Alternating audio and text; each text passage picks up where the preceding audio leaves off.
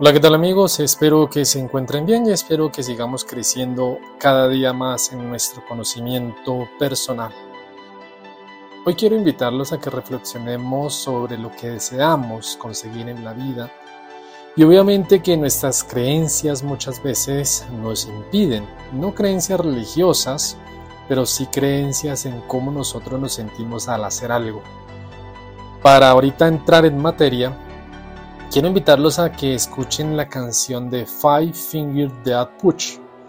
Esta canción, que se titula obviamente El lado equivocado del cielo, de esta banda que acabo de mencionar, fue dedicada a los héroes de guerra de Estados Unidos que sobrevivieron a Irak. Después de regresar de esta guerra, hemos presenciado a lo largo de la historia.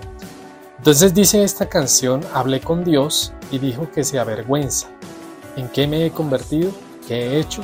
Hablé con el diablo y jura que no tiene la culpa.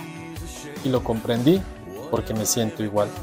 Con los brazos abiertos estoy solo, no soy un héroe, no estoy hecho de piedra. Más bien apenas estoy seguro.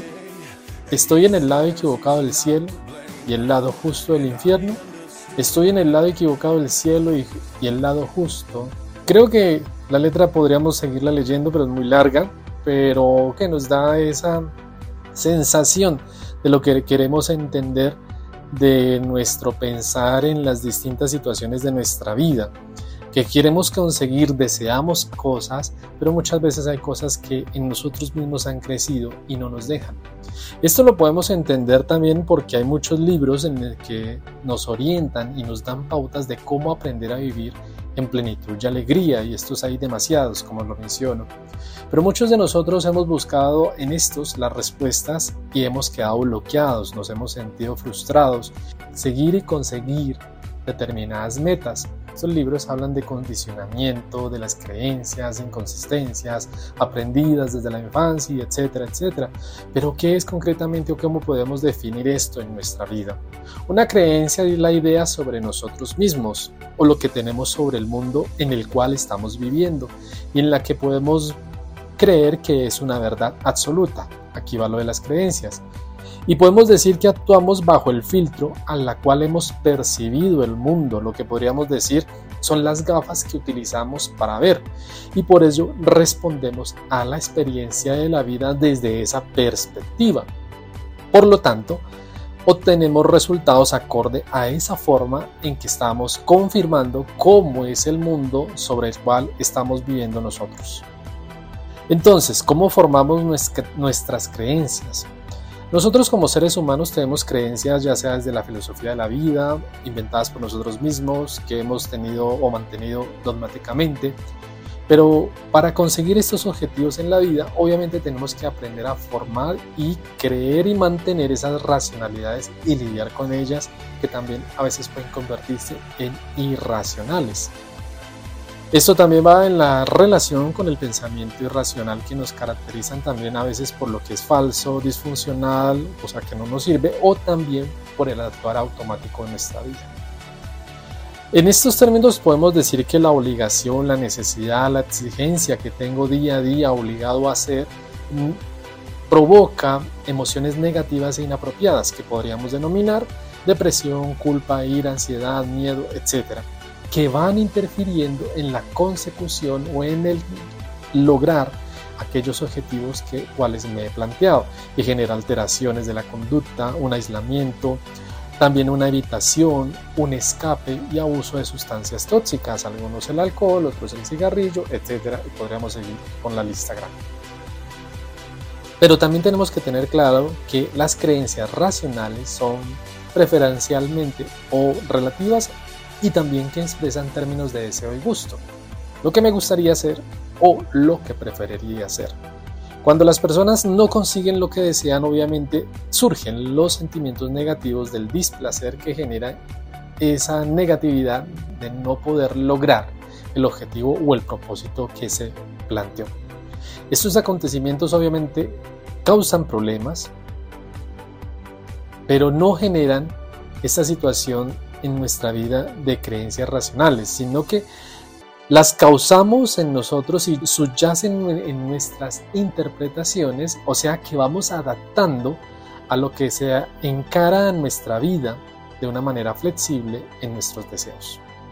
Las creencias nos ayudan o nos impiden vivir lo que deseamos sería la pregunta que podremos hacernos en este momento. Los pensamientos irracionales nos alejan de la vida que deseamos. La psicología cognitiva pues también nos ayuda a concretar con la terapia racional emotiva conductual del pensador Eilis.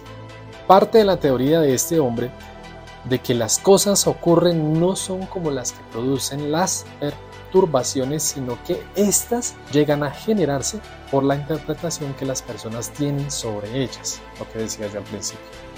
Entre las creencias absolutas podemos entonces eh, encontrar en esa interiorización de la persona es que llega a alejarla de la vida y que desea encontrar, pero lastimosamente no la encuentra. Parece un juego de palabras, pero es esto. Básicamente está el no puedo. Muchas personas están haciendo alguna cosa que les gusta, viviendo su vida que desean.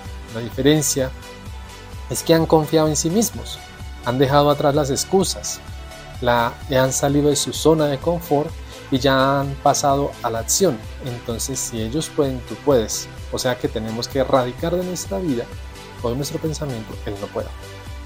Ahora no es el momento, es la otra gran excusa.